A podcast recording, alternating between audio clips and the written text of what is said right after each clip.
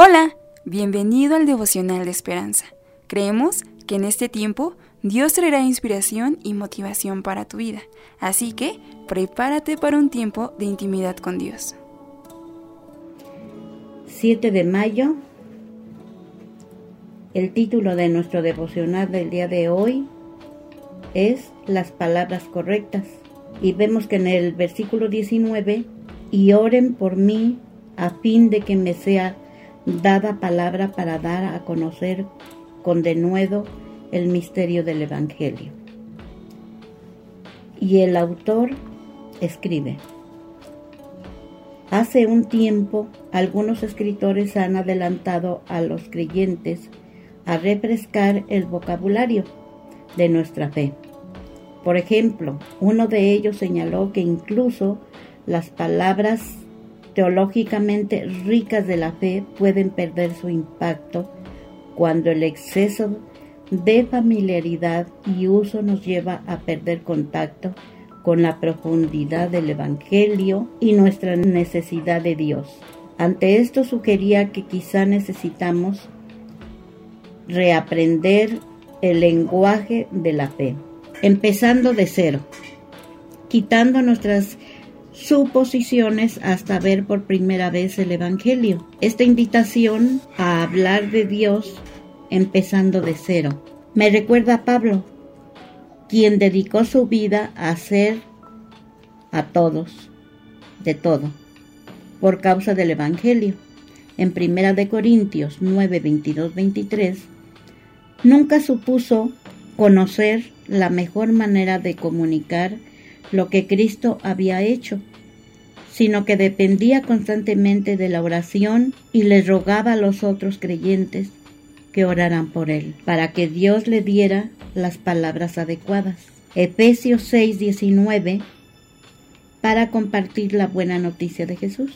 El apóstol también sabía que cada creyente necesitaba arraigarse cada día más en el amor de Dios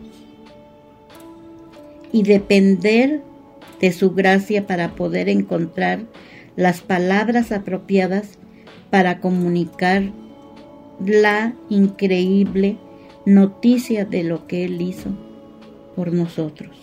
Que así como Pablo no sabía de qué manera llevar el mensaje a los cristianos, es necesario primero orar pidiéndole dirección a Dios Cristo había hecho, sino que dependía constantemente de la oración y le rogaba a los otros creyentes que oraran por él.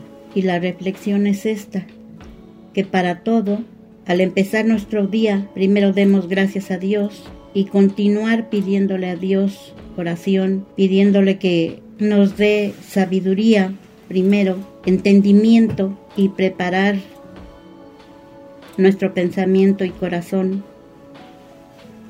pidiéndole que, que Él está, que Él está primero, porque es el Dios que nos formó, el Dios que hizo los cielos y la tierra, pensando en nosotros. Y siempre piensa en nosotros, porque no le importó dar a su único hijo para que nosotros fuéramos salvos de nuestros pecados, de nuestros errores, para compartir con otros la buena noticia de Jesús.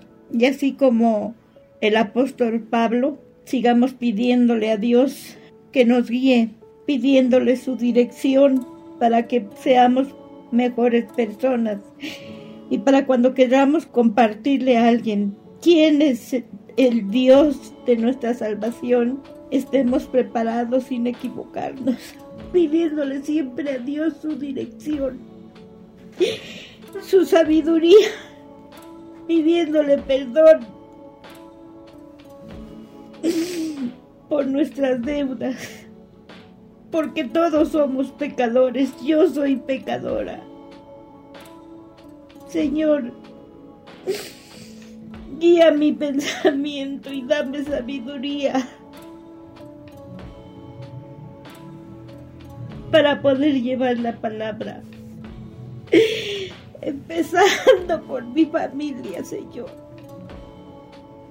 Llevando tu palabra, darle una palabra, Señor, al que necesita escuchar que hay un Dios en el cielo que nos ama y que perdona nuestros pecados y que dio a su Hijo para que todo aquel que en Él cree no se pierda, sino que tenga vida eterna. Amén. Esperamos que hayas pasado un tiempo agradable bajo el propósito de Dios. Te invitamos a que puedas compartir este podcast con tus familiares y amigos para que sea de bendición a su vida. Puedes seguirnos en Facebook, Instagram, YouTube y Spotify como Esperanza Tolcayuca. Hasta mañana.